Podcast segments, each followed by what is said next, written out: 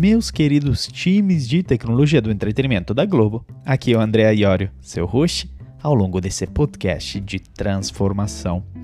Agora deixa eu contar sobre o episódio de hoje, o episódio 24 e último episódio do nosso programa. Sem lágrimas, por favor. Na verdade, a sua jornada está apenas começando, você sabe disso. No episódio de hoje, porém, nos vamos entender através de uma frase da maravilhosa Brené Brown, pesquisadora da Universidade de Texas e uma das maiores palestrantes do mundo, sobre a importância da vulnerabilidade, sobre como ela não se trata só de ganhar ou perder, mas de se colocar em jogo, independente do resultado. Considere que essa fala é uma peça-chave do nosso sexto e último pilar do programa, que aborda a competência de altruísmo digital. No episódio anterior, nós falamos através da Sheryl Sandberg da importância de assumir essas responsabilidades, e neste episódio final do Transformação, a Brené nos fala sobre vulnerabilidade. Ouça só. So I put it in, and Theodore Roosevelt comes up, and a quote comes up. And I read it. And this is what it says it's a quote from a speech that he gave in the early 1900s at the Sorbonne. And a lot of people call it the Man in the Arena speech. And this is the passage that changed, changes my life. It's not the critic who counts. It's not the man who points out how the strong man stumbles or where the doer of deeds could have done it better. The credit belongs to the person who's actually in the arena, whose face is marred with blood and sweat and dust, who, at the best, in the end, knows the triumph of high achievement, and who, at worst, if he fails, he fails daring greatly. So, the moment that I read that, I closed my laptop, and this is what shifted in me. Three huge things. First, I spent the last 12 years studying vulnerability, and that quote was everything I know about vulnerability. It is not about winning, it's not about losing, it's about showing up and being seen. The second thing, this is who I want to be. I want to create. I want to make things that didn't exist before I touched them. I want to show up and be seen in my work and in my life. And if you're going to show up and be seen, there is only one guarantee, and that is you will get your ass kicked. That is the guarantee. That's the only certainty you have. If you're going to go in the arena and spend any time in there whatsoever, especially if you've committed to creating in your life, you will get your ass kicked.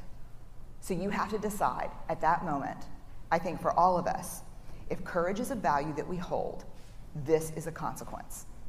You can't avoid it. The third thing, which really set me free, and I think Steve, my husband, would argue has made me somewhat dangerous, is kind of a new philosophy about criticism, which is this if you're not in the arena also getting your ass kicked, I'm not interested in your feedback. Quando fui pesquisar sobre o Theodore Roosevelt, apareceu uma citação de um discurso feito por ele no início do século passado para centenas de pessoas. Tem um trecho dessa fala que definitivamente mudou a minha vida. O trecho é: Não é o crítico que importa, nem aquele que mostra como o homem forte tropeça, onde o realizador das proezas poderia ter feito melhor. Todo o crédito pertence ao homem que está de fato na arena, cuja face está arruinada pela poeira, pelo suor e pelo sangue, aquele que luta com valentia, aquele que erra e erra com muita coragem. Então, após ler esse trecho, fechei meu laptop isso mudou três atitudes que eu comecei a tomar na minha vida. Em primeiro lugar, eu passei os últimos 12 anos da minha vida estudando vulnerabilidade. E essa citação era tudo que eu sabia sobre vulnerabilidade. Ou seja, ela não se trata de ganhar e nem de perder. É sobre mostrar e ser visto, sobre se expor. Em segundo lugar, eu quero ser, eu quero criar, eu quero fazer coisas que não existiam antes de eu tomar a iniciativa de fazê-las eu quero mostrar e ser vista no meu trabalho e na minha vida. E se você resolver aparecer e ser visto, apenas uma garantia: aqui você vai ser julgado. Ou seja, essa é a única certeza que você tem se você resolver se expor, especialmente se você estiver comprometido com um propósito na sua vida. E aí, você precisa decidir se de fato a coragem é um valor que você possui na sua vida, pois o julgamento é uma consequência que você não pode evitar. E a terceira é uma última atitude que me libertou, e acho que o Steve, meu marido, argumentaria que me tornou um pouco perigosa, e é meio que uma nova filosofia da crítica. Ou seja, se você não estiver disposto a se expor também, e consequentemente se arriscar, eu não estou interessada com a sua opinião.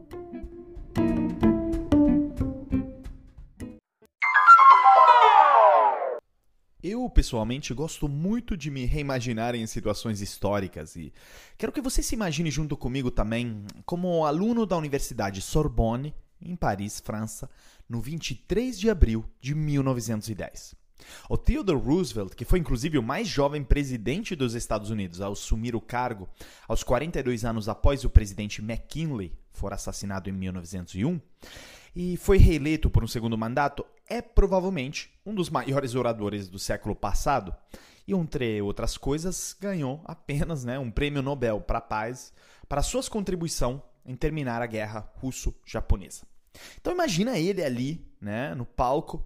Ele é uma daquelas pessoas que você, se for puxar a lista de frases que ele pronunciou em discursos na internet, você vai ficar horas lendo de tão incríveis que são. Ou pelo menos eu fico muito assim. Mas voltando ao nosso, eu pagaria muito dinheiro para poder ir atrás no tempo com uma máquina do tempo, né, para a Sorbonne de 1910. Eu me imagino um jovem estudante de economia, né, como de fato eu fui 100 anos depois, mas em Milão, indo para a aula magna da Sorbonne e ouvir falar o Roosevelt. E que palavras! Imagina como muda a vida de uma pessoa após ouvir palavras como essas. Em poucas palavras, ele falou tudo sobre luta, garra, determinação, ao mesmo tempo que ele falou sobre medos, vulnerabilidade e críticas.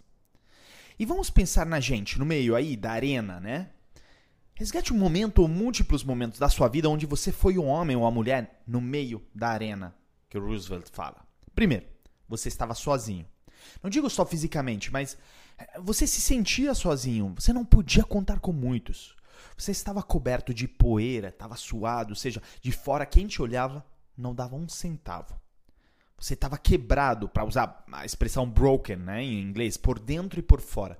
Isso estava evidente aos outros. Ou seja, quando você está assim, os outros te evitam.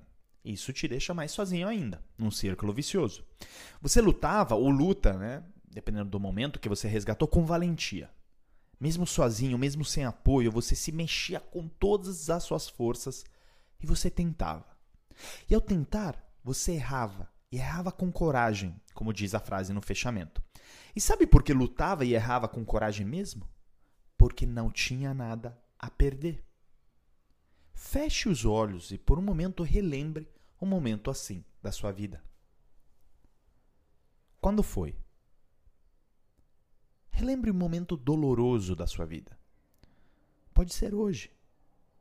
Eu sei que provavelmente você não está indo muito atrás no tempo e muitos estão resgatando, inclusive, um momento tão incerto que a gente vive hoje da pandemia.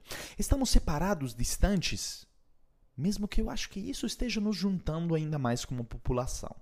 Nos lutamos para nossos caros, nossas famílias, nossos negócios e com muita coragem. Mas pense além, para algum outro momento. No meu caso, eu me relembro do momento que eu cheguei no Brasil, praticamente nove anos atrás, em julho de 2011. Eu tinha me recém-formado no mestrado em Relações Internacionais da Universidade de Johns Hopkins, nos Estados Unidos, e em vez de ficar lá em Washington ao trabalhar no Banco Mundial, no Fundo Monetário Internacional, eh, como todos os meus colegas, ou talvez voltar para a Itália como todo mundo da minha família imaginava, eu vim para o Brasil sozinho.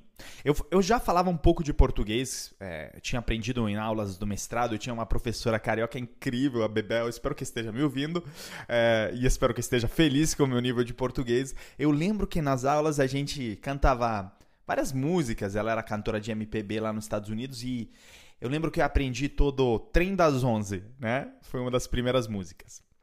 Mas então eu cheguei no Brasil falando um pouco, e tinha aprendido também nos tatame de jiu-jitsu com professores brasileiros quando eu treinava lá na Itália nos Estados Unidos. O que eu deixei foi uma vida confortável, né? trocada pelo desconhecido e o imprevisível. Eu tive pessoas, óbvio, que me ajudaram já no começo, mas não muitas, que não me deixaram sozinho na arena, mas lutei. Ó, oh, se lutei. E errei. E errei muito. E depois de trancos e barrancos, como de trabalhar pelo consultor pelo Sebrae uns meses em BH, depois de começar no Groupon, né? Mesmo na época que estava bombando em 2011, mesmo antes de eu ter meu visto de trabalho aprovado, né?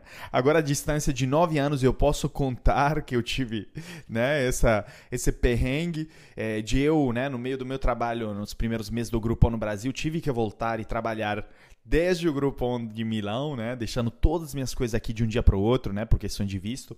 Então, de alguma forma, passo a passo, eu construí um percurso que não digo me tirou da arena, mas que de alguma forma já não estou sozinho aí no meio. Na verdade, deixa o que eu deixa eu falar assim, o que, que eu penso. Se você for um empreendedor, você sempre está naquela arena.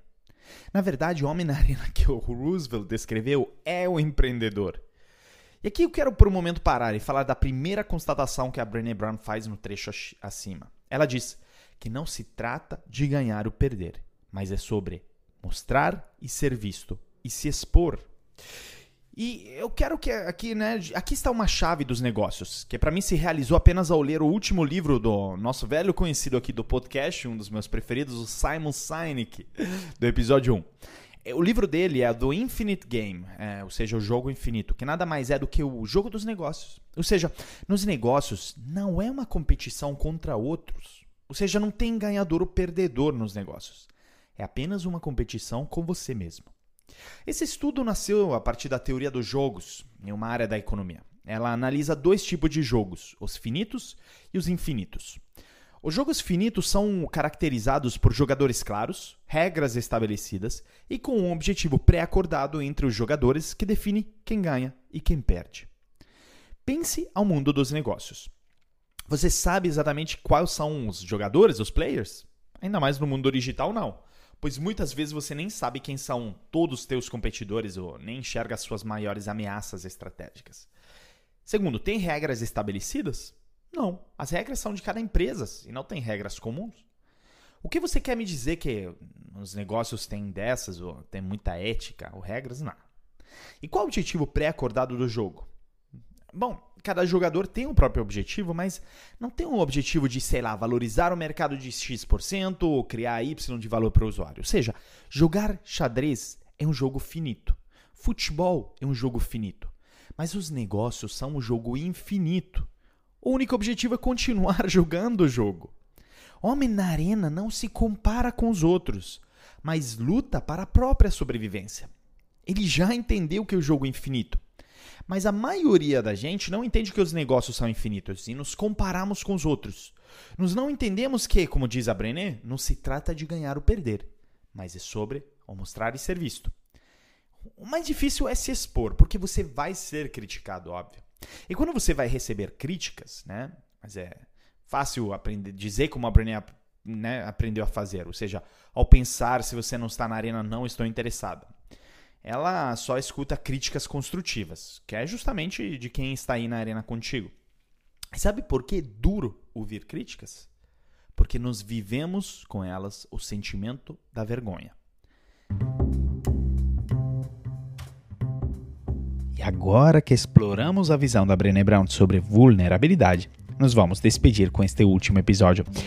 Só um breve comentário antes de deixar vocês trilharem o caminho da transformação. Bom, se você tiver terminado esse podcast com mais perguntas do que respostas, bom, eu terei cumprido em parte o meu propósito que visa, afinal, gerar provocações intelectuais para fomentar mudança em você. Pois é.